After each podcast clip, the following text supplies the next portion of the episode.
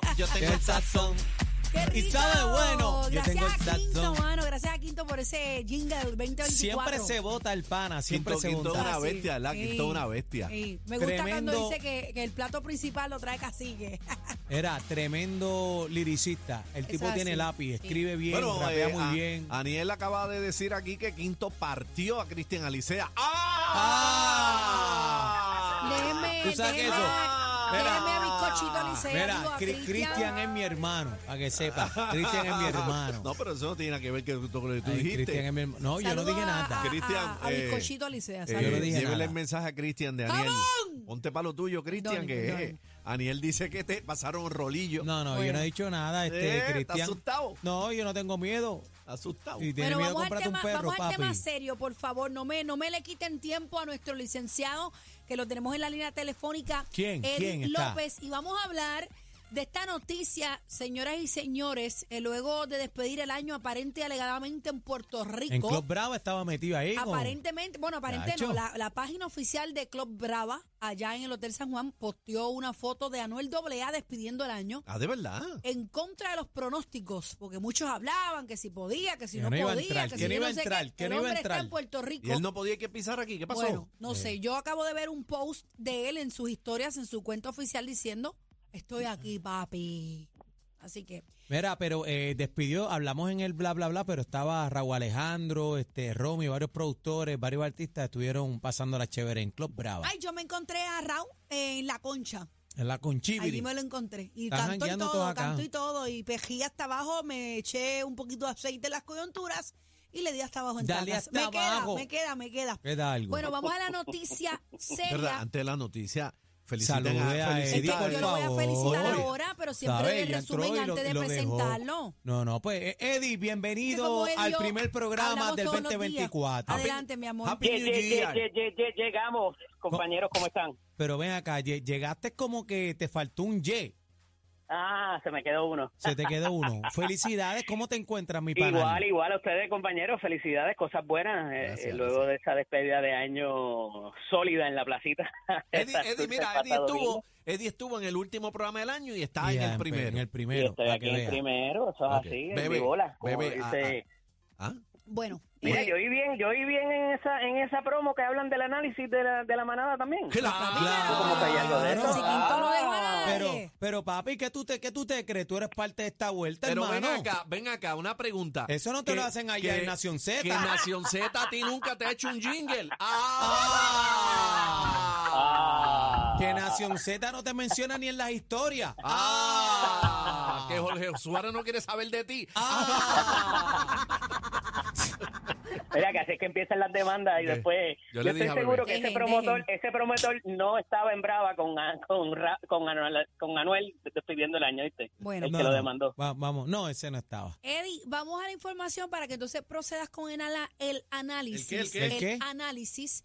Eh, dice que el exponente de música urbana, Anuel AA, cuyo nombre de pila es Emanuel Gasmey Santiago, fue encontrado en rebeldía por el juez federal Pedro Delgado No fue. ante una demanda de cobro y esta orden contra Anuel eh, y, su, y su corporación real hasta la muerte, rrr, emitida por el juez eh, la semana pasada, Pedro surge de una demanda presentada por una agencia de publicidad Buena Vibra Group.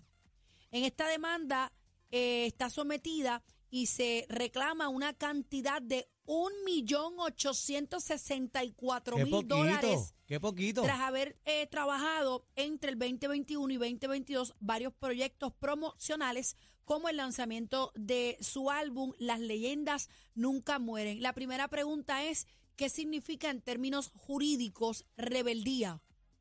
Mira, eso es bien importante y esto es un curso aquí, un 101 de qué hacer cuando te llega una reclamación, porque en rebeldía es que tú no contestaste y que ahora todo lo que dijo la persona en su demanda, la persona que te demandó, se toma por bueno y tú no tienes oportunidad de defenderte de ninguna de las alegaciones por haber dejado pasar el tiempo y no responder eh, de inmediato cuando se te presentó una reclamación extrajudicial o judicial. Cuando te llegue ese papel, lo tiraste para el lado y no hiciste nada. Eso pasa mucho en, la, en las situaciones de pensión alimentaria.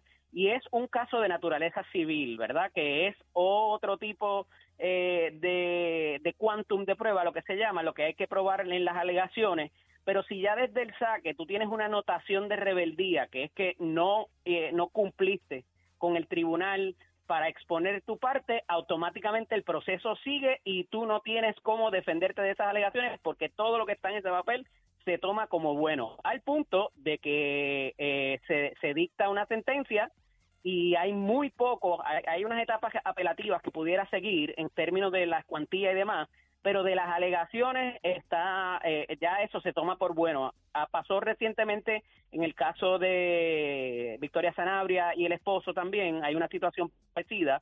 eh, y eh, ciertamente se le da la oportunidad de la persona de presentar una contestación a esa demanda y esa persona la ignoró, dejó que pasara el tiempo y tuvo que el juez intervenir y anotar lo que se llama la rebeldía.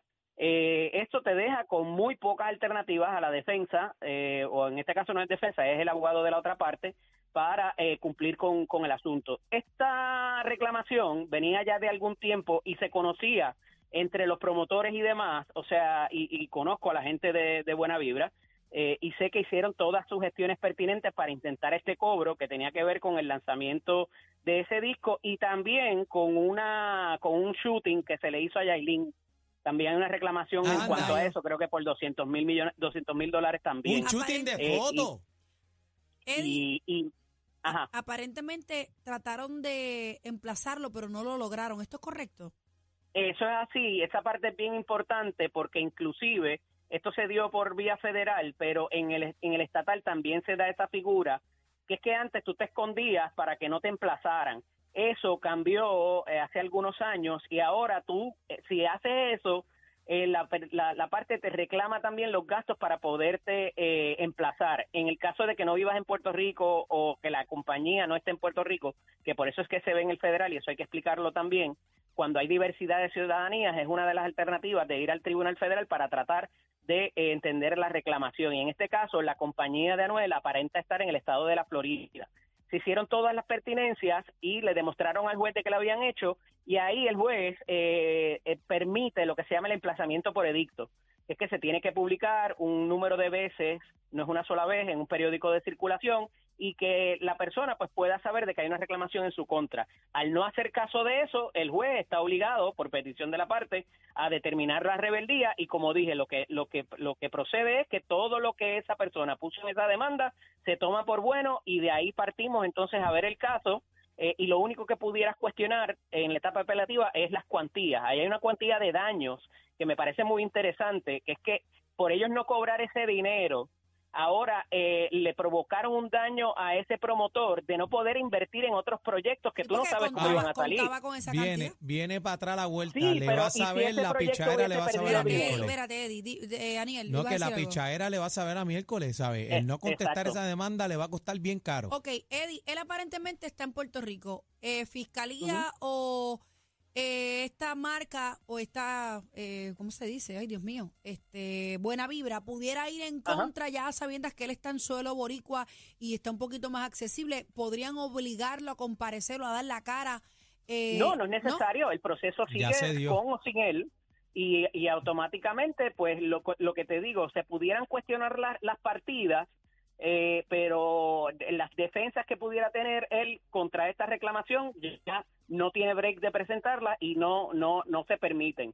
O sea que ahora es la reclamación eh, con lo que hay y si se le anota eh, la sentencia, que todavía me parece que no ha llegado porque lo que pasó fue que se permitió por edicto, eh, si se le anota la, la sentencia tiene que pagarla y tiene que pagarla y tiene que pagarla. Completa, De nuevo, quería especificar el asunto de esa pérdida que tuvieron, porque ellos están reclamando buena vibra y en eso me parece que pudieron haber tenido un punto eh, ágil para defenderse, porque ellos dicen que por no invertir en otro artista perdieron ese dinero. Oye, y si esa y si esa inversión en ese otro artista hubiese salido perdidosa y perdían todo ese dinero, eh, pues eso no se sabe, ¿verdad? Porque eh, no se no- nunca, ocur- nunca ocurrió.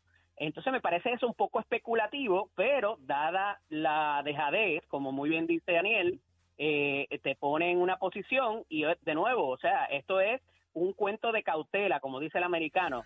Eh, hay que tener responsabilidad y hay que hablar con su abogado y decirle, mira, me llegó este, este papel, ¿qué hacemos? Conteste, conteste. Eh, y contesta porque esa no es, no es la alternativa y, y eso sale caro. Eddie, final del día. ¿dónde te conseguimos? Eddie López Serrano en Instagram y Facebook, también LSDO Eddie en X. Los quiero. Ahí está.